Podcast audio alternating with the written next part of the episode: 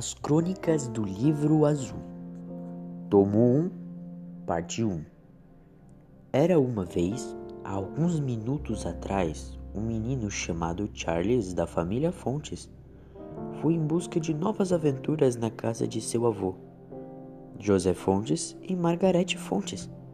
Ele, Charles, iria passar as férias inteiras no sítio de seus avós.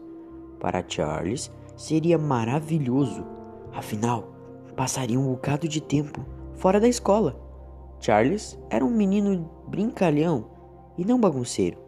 Por isso, seus avós o amavam tanto, e Charles amava seus avós, tanto das bolachas de sua avó, quanto dos carrinhos de madeira e de vários outros brinquedos que seu avô fazia para ele.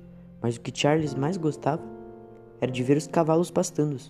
Charles sentava na porteira e ficava pensando como seria ser um cavalo ou qual seria o gosto do capim a qual eles comiam, e logo depois ia tratar eles.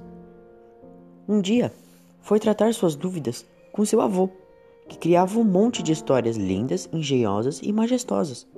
Com sua avó, gostava de mexer na horta, nos pomares e regar as plantas. Dormia no sótão, onde tinha seu próprio quarto, que antigamente era de seu pai. A vida de Charles na fazenda era incrível. Às vezes, batia saudades de casa, mas vovô e vovó faziam ele rir e brincar. Assim era o dia na fazenda.